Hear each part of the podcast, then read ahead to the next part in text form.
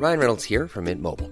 With the price of just about everything going up during inflation, we thought we'd bring our prices down. So to help us, we brought in a reverse auctioneer, which is apparently a thing. Mint Mobile unlimited premium wireless. Ready to get 30, 30, bit to get 30, bit to get 20, 20, 20, bit to get 20, 20, bit to get 15, 15, 15, 15 just 15 bucks a month. So, Give it a try at mintmobile.com slash switch. $45 upfront for three months plus taxes and fees. Promo for new customers for limited time. Unlimited more than 40 gigabytes per month. Slows. Full terms at mintmobile.com. Bonjour et bienvenue dans Podcasting, le podcast quotidien d'actualité du Grand Sud-Ouest. Chaque jour, suivez-nous à la découverte de l'information régionale avec les journalistes et chroniqueurs du territoire. Je m'appelle Jean Berthelot de Lagleté et l'épisode du jour vous est présenté par Clara Echari.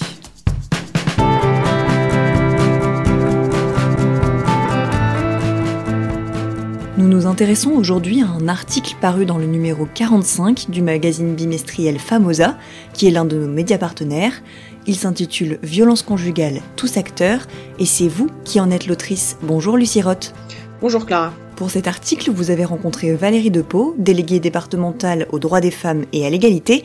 Quelle est sa mission? Alors elle relève en fait du secrétariat d'État chargé de l'égalité entre les femmes et les hommes et c'est un poste qui existe dans dans, dans plusieurs départements de, de, France. Donc elle promeut l'égalité euh, entre hommes et femmes à différents, à différents niveaux. Donc ça peut aussi bien passer par de la prévention, enfin de la prévention, ou en tout cas un stade euh, préventif au niveau des écoles où elle fait des partenariats euh, dans les, pour intervenir dans les écoles et puisque c'est à partir de, de ce plus jeune âge qu'on prend les bonnes habitudes, j'ai envie de dire. Et euh, donc ça peut être des interventions dans les écoles et ça peut être après des interventions par exemple en partenariat avec les cinémas de les cinémas de Périgueux avec des, séances débats, des ciné-conférences où elle fait intervenir euh, bah, des, associations suite à des suite à des films sur des sur des thématiques euh, qui traitent de cette égalité euh, entre hommes et femmes et de la lutte contre les discriminations. En fait, ça passe comme ça par par plusieurs volets et aussi également elle est en charge évidemment de la gestion des des dispositifs de lutte contre les violences conjugales au niveau du au niveau du département pour coordonner les, tous les acteurs, aussi bien judiciaires que sociaux et, euh, et de santé également. Elle insiste sur l'importance de la communication pour lutter contre les violences conjugales. En quoi est-ce indispensable? C'est indispensable parce qu'en fait, euh, il faut connaître les violences conjugales et les mécanismes pour mieux pour mieux pouvoir accueillir les victimes, c'est ce qu'elle dit en fait, c'est que c'est en, en connaissant la façon dont, fonctionne, euh, dont fonctionnent ces violences conjugales, malheureusement, qu'on arrive à se rendre compte que les victimes euh, font face à certains traumatismes et qu'il faut les accueillir de façon de façon calme, de façon posée, qu'il faut les écouter, qu'il faut surtout pas les presser ou leur dire euh, ou leur donner des instructions sur comment elles doivent faire. Elle insiste sur le fait que c'est toujours à la victime de décider de sa propre temporalité et qu'il faut être dans l'écoute. Et ça, si on le sait pas, si on n'est pas au courant de, ce, de tous ces, de ces fonctionnements et de ces façons de, de réagir euh, que peuvent avoir les victimes, on ne peut pas les accueillir euh, correctement. Plusieurs corps de métier sont directement confrontés aux victimes de violences conjugales. Dans ces cas-là, quelle est l'attitude à adopter? C'est vraiment être c'est vraiment être capable d'accueillir une d'accueillir une victime euh, de l'accueillir de façon donc déjà calme. C'est-à-dire par exemple elle m'expliquait que euh, ça arrive que des victimes se, se présentent dans des dans des mairies parfois parce que c'est un peu le recours qu'elles ont euh, au plus direct et la secrétaire de mairie euh, n'est pas forcément toujours euh, au courant de ce qu'elle peut faire. L'important c'est d'abord bien sûr de les accueillir dans un espace calme, isolé. C'est pas de l'accueillir dans un bureau où tout le monde passe et où euh, il peut y avoir n'importe qui qui rentre à n'importe quel moment. C'est d'avoir une écoute bienveillante, de pouvoir déculpabiliser la victime, bien lui rappeler qu'elle n'y est pour rien, que c'est pas sa faute, la rassurer éventuellement, la, la conforter, lui, lui dire que, euh, que sa démarche, c'est elle qui l'a choisie, qu'on peut l'accompagner et la diriger, l'orienter vers les, vers les associations, les personnes spécialisées en fait. Mais c'est surtout, elle insiste beaucoup, Valérie Depau, sur le fait qu'il faut vraiment euh, accueillir la parole de la victime et, et la laisser surtout s'exprimer et faire ses, ses ses choix, en fait, lui dire qu'il y a certains dispositifs qui existent, mais c'est pas du tout forcer la main et euh, absolument euh, attraper le téléphone pour dire il faut absolument prévenir tout de suite les forces de l'ordre, etc. C'est vraiment voir avec elle euh, ce qu'elle veut faire.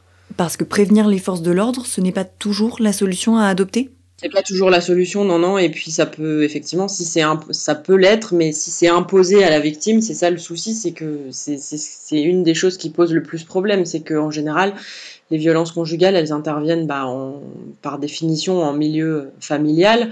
Et c'est quand même compliqué de se dire euh, je vais dénoncer mon conjoint, euh, je vais le, faire arrêter ou en tout cas faire intervenir, euh, faire intervenir les forces de l'ordre.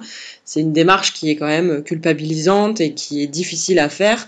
Et c'est pas toujours, c'est pas toujours la solution immédiate à, à avoir. On peut d'abord être accueilli euh, dans, un, dans un centre ou par une association pour essayer de discuter de la situation, voir ce qui est possible effectivement de faire et du coup évoquer, euh, peut-être avant tout de suite la, la réponse judiciaire, euh, évoquer d'autres, d'autres solutions. Après, il y a aussi une, une notion pour la personne qui accueille, il y a aussi une notion, c'est là où c'est quand même un peu délicat effectivement, mais c'est d'évaluer le risque que court la, la victime. C'est sûr aussi que si on se dit qu'elle va repartir chez elle et que, euh, que le, le, conjoint l'attend avec un fusil, bon, euh, peut-être qu'il faut quand même se poser la question de savoir est-ce que je la laisse repartir, est-ce que euh, est-ce qu'on ne peut pas faire quelque chose, appeler ne serait-ce que le 115 pour avoir un hébergement d'urgence? Enfin voilà, c'est ce genre d'écoute qui est importante aussi pour savoir comment adapter son, adapter sa réaction.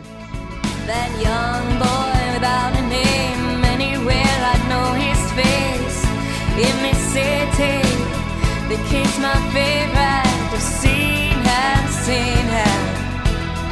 I see him every day.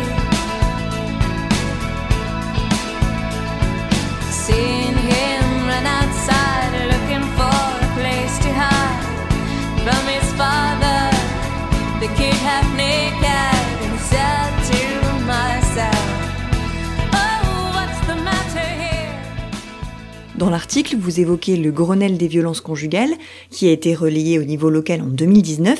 Qu'est-ce qui a été mis en place en Dordogne? Alors les dispositifs euh, qui ont été qui ont été mis en place euh, en Dordogne, il y a notamment un, partenariat qui a été passé euh, un partenariat qui a été passé au niveau des au niveau du syndicat des taxis qui vient d'ailleurs d'être d'être renouvelé la semaine dernière.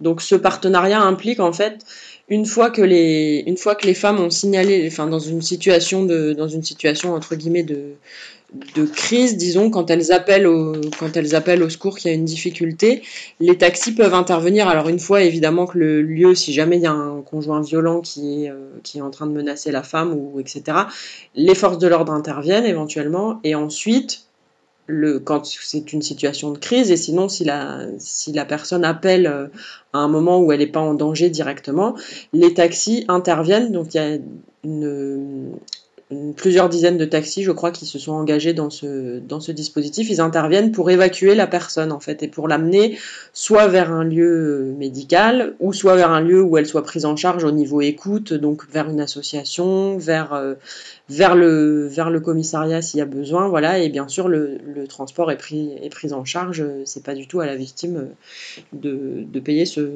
ce transport. Et après, il y a des au niveau de ce qui a été mis en place au niveau départemental, il y a des cellules qui se sont mises en place pour les professionnels pour coordonner en fait tout ce qui se passe au niveau du département, aussi bien donc au niveau des forces de l'ordre que des associations et également que des services médico-judiciaires parce qu'il y a une il y a une, unité médico-judiciaire euh, à l'hôpital qui accueille notamment les victimes de de violences conjugales et qui rentre dans la, dans la, chaîne, des, dans la chaîne des acteurs de la, de la prévention et de la lutte contre ces violences. Ça, c'est une des choses qui a été mise en place aussi euh, à ce niveau du, du Grenelle, en fait.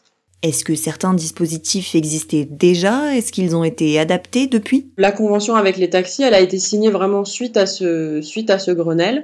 Elle a été renouvelée là cette année, donc euh, pour la deuxième fois, mais c'est vraiment ça en découle en fait. Euh, ça en découle.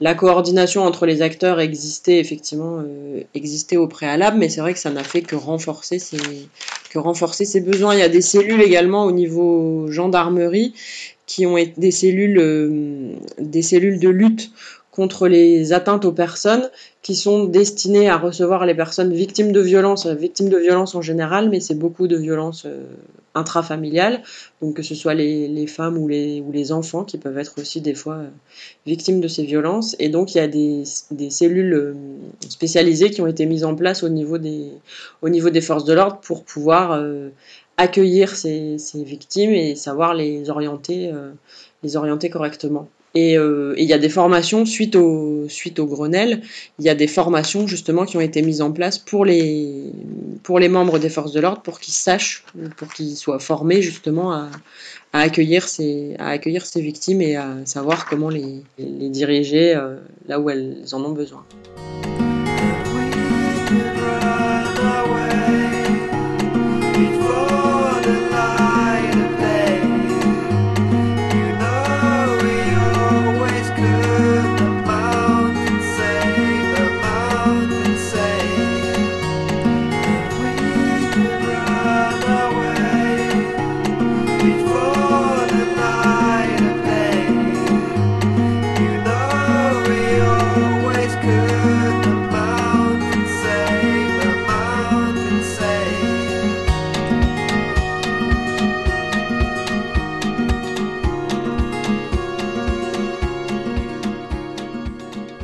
Formes de violence conjugale, il y a les violences physiques bien sûr, mais il y a aussi d'autres formes de violence moins connues. Quelles sont-elles? Alors, ben, on a les violences psychologiques d'abord, c'est-à-dire euh, tout ce qui est euh, insulte, euh, dévalorisation de la personne, lui dire qu'elle est incapable de faire telle ou telle chose. Ça, à force d'être répété, redit et entendu, ça peut aussi engendrer des, engendrer des dégâts euh, psychologiques pour la personne. Il y a des violences économiques, c'est-à-dire que ça arrive que dans certains foyers, et ben, ce soit le, conjoint violent qui, qui est entre guillemets les cordons de la bourse et qui du coup euh, empêche, euh, empêche l'autre d'être libre à ce niveau-là. C'est-à-dire qu'il faut que qu'il faut qu'elle demande tout dès qu'il faut aller faire des courses, il faut qu'elle demande l'autorisation ou qu'elle demande de l'argent. Donc ça c'est compliqué. Il y a des violences administratives. Administratives c'est pareil, c'est quand le c'est au niveau de tout ce qui est démarche. En fait, la personne ne peut rien faire d'elle-même. Il faut toujours qu'elle passe par son conjoint pour, euh, obtenir quelque chose et, euh, pour, pouvoir, euh, pour pouvoir mener une, forme. Enfin, pour avoir une forme d'autonomie. En fait, elle n'a plus d'autonomie puisque tout passe par son conjoint. Et après, il y a les violences sexuelles. Bon, ça, c'est plus connu également. Ça fait, partie des, violences physiques, mais disons plus spécifiques au champ sexuel. Vous évoquez dans votre article les fiches réflexes qui ont été mises en place. Où peut-on les trouver et surtout à quoi servent-elles? Alors ces fiches réflexes, c'est effectivement, elles sont destinées aux différents, aux différents acteurs qui peuvent être amenés à recevoir des victimes pour justement pour rappeler un peu les bons, les bons réflexes à adopter euh, face à une victime. Donc pour l'instant, ces fiches réflexes, elles ont été mises en place, elles ont été distribuées. C'est des fiches pour le moment papier qui ont été distribuées, donc euh, notamment euh, par le biais de l'Union des maires en Dordogne, pour pouvoir être disponibles justement dans les mairies. Ce que je vous disais tout à l'heure, c'est que souvent ce que constate euh, Valérie Depau, c'est que souvent il y a des secrétaires de mairie qui se retrouvent à téléphoner euh, à ses services à elles ou, euh, ou à des associations pour dire qu'elles ont des personnes qui les ont contactées pour, parler de violence et qui se retrouvent un peu démunies parce que bah, forcément quand on est secrétaire de mairie ou maire d'une commune, on n'est pas forcément au fait de, la lutte, de la prévention et de savoir comment on peut recevoir ce, type de, témoignages et euh, diriger euh, ces victimes. Donc ces fiches sont mises à disposition dans les mairies. Pour les, pour les personnes, c'est plutôt des fiches destinées aux acteurs, donc vraiment effectivement aux forces de l'ordre, aux mairies, aux, agents des mairies, au point en fait où les victimes peuvent se rendre pour, euh, pour parler, pour témoigner de ce qui leur arrive. Et pour ce qui est des fiches grand public, elles sont en cours d'élaboration et elles seront à terme, donc ça, les fiches là ont été distribuées dans les réseaux, euh, donc dans les réseaux concernés. Et ensuite, à terme, euh, les fiches grand public et ces fiches destinées aux professionnels, il y a aussi pour les, pardon, il y a aussi les professionnels de santé qui sont concernés. C'est-à-dire qu'il y a aussi des fiches qui ont été, euh, qui ont été faites pour les professionnels de santé parce que ça peut arriver aussi qu'une victime bah, discute de ça avec son médecin, avec son gynécologue, enfin voilà. Et donc ces fiches, elles seront disponibles en ligne sur une, sur une plateforme départementale qui est en cours de, qui est en cours de création. Donc euh, c'est une, des, une des missions en cours de, de Valérie Depot, donc c'est de mettre en place cette, euh, cette plateforme départementale qui sera un centre de ressources pour, euh, pour la prévention des violences et pour, toutes les, pour tous ceux qui ont, qui ont besoin d'aide et aussi pour le grand public. Il existe au niveau national une plateforme qui s'appelle Arrêtons les violences, donc au pluriel .gouv.fr et qui permet aux victimes de faire un premier témoignage qui sera récupéré par les forces de l'ordre pour éventuellement servir euh, plus tard. Ça permet également aux témoins de trouver des ressources ou aux professionnels. Et bien sûr, tous les numéros sur cette plateforme, tous les numéros d'urgence, le 3919, euh, police secours, euh, avoir aussi une possibilité de, de chat en direct. Enfin voilà, il y a plein de, ressources comme ça pour les personnes, pour les personnes qui sont victimes et qui pourraient éventuellement avoir besoin avoir besoin d'aide et la chercher, euh, la chercher en ligne.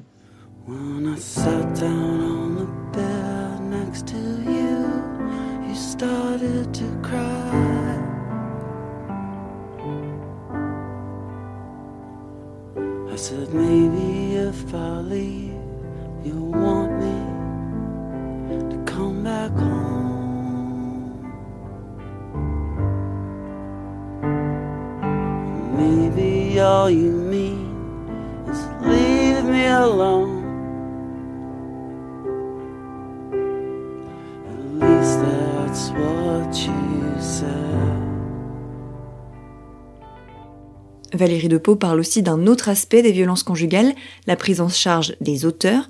Est-ce que vous pouvez nous en dire un peu plus? Alors en Nouvelle-Aquitaine, elle m'expliquait qu'il y avait aussi deux, deux, centres qui prenaient en charge les auteurs parce qu'on peut effectivement prendre en charge les victimes et les, et les orienter vers des dispositifs, les héberger euh, dans des dispositifs soit d'hébergement d'urgence, soit dans des logements plus durables. Mais euh, ce qu'il ne faut pas oublier, c'est qu'il y a aussi une deuxième partie dans les violences conjugales, c'est l'auteur. Et si on, si on laisse un auteur euh, livré à lui-même, finalement, c'est une chose de traiter l'urgence et de, de, mettre à l'abri la victime, mais si l'auteur n'est pas n'est pas aidé lui-même, euh, on n'avancera pas. Donc en fait, il y a, comme il existe des stages de responsabilisation des auteurs qui sont, proposés par des, par des associations et qui sont d'ailleurs euh, parfois même euh, recommandés par la justice quand il y a une intervention judiciaire, il y a des centres qui prennent en charge les auteurs, donc où cette fois-ci on sort l'auteur du, du domicile, c'est pas la victime qui est forcément sortie de son, de son domicile, on sort l'auteur et on essaye justement dans ces centres de les prendre en charge pour, euh, pour mener une des actions de, prévention, pour leur faire comprendre euh, bah, que c'est un fonctionnement qui n'est pas qui est pas normal et pour essayer de, faire en sorte qu'ils changent d'attitude à l'avenir. Merci, Lucie Roth, d'avoir été avec nous. Votre article Violence conjugale, tous acteurs est à retrouver dans le numéro 45 du magazine Famosa. Merci Clara Echari, c'est la fin de cet épisode de podcasting, production Anne-Charlotte Delange, Juliette Chénion, Lisa Feignet, Marion Ruot et Guillaume Cascara, iconographie Magali Marico, programmation musicale Gabriel Taïeb et réalisation Olivier Duval. Si vous aimez podcasting, le podcast quotidien d'actualité du Grand Sud-Ouest, n'hésitez pas à vous abonner, à liker et à partager nos publications. Retrouvez-nous chaque jour à 16h sur notre site et sur nos réseaux sociaux, ainsi que sur ceux des médias indépendants de la région qui sont nos partenaires. Retrouvez-nous aussi sur toutes les plateformes d'écoute, dont Spotify, Apple Podcast ou Google Podcast. Podcasting, c'est l'actu dans la poche.